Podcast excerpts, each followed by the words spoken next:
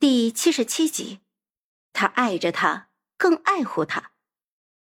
盛强怒对抄袭选手被导演组关麦的那段视频，点播量都几个亿了。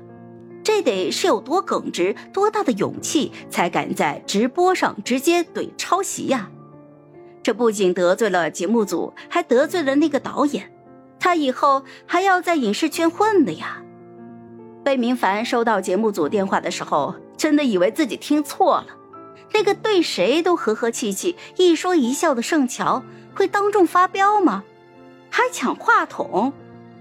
直到他看了视频，我去，这是一座火山呐！事到如今还能怎么办呢？就只能抓他怒对抄袭、勇气可嘉这个点来公关形象了。好在节目已经进行到后半段。没多久就结束了直播，导演组现在急着去处理这次直播事故。一结束，招呼都没有打，就匆匆走了。方白和丁简看盛乔的眼神，明显就是你完了，你完蛋了。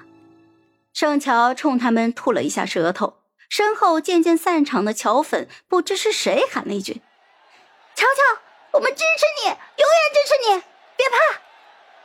支持声顿时就此起彼伏，他转身看向了观众席，甜甜的微笑了起来。方白开车送他回家，看到他在后座若无其事的样子，真是想骂又不知从何骂起呀。最后就只能一声又一声的叹着气。车子一路开进了车库，被明凡搞完了紧急公关，终于抽出时间来收拾他了。盛乔朝方白就挥挥手，一边下车还一边接起了电话。盛乔，你到底在给我搞什么？你是新人吗？不知道轻重缓急吗？对不起，是我冲动了，给您添麻烦了。道歉道得这么快，贝明凡都不知道怎么骂了。走到电梯口，一抬头就看到站在阴影里的人，他脚步一顿，那个人走了出来。戴着黑色的棒球帽，抬头的时候目光如海。盛乔啪的就挂了电话，欣喜的上前了两步。霍希，你怎么在这儿？你什么时候回国的？唉，直播事故闹那么大，不回来也得回来了。对不起啊，又给你惹麻烦了。头顶忽然就附上了一抹温热。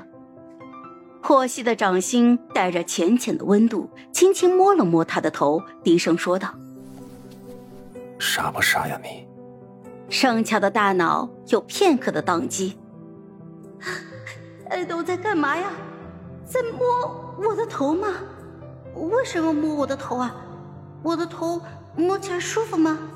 啊，我我被爱豆摸头杀了！我的嘴角疯狂的上扬，想尖叫啊！哎呀，这辈子也没有什么遗憾了。头顶一轻，霍希收回了手，低声说：“啊，你手机一直在响。”不用管他，先接电话。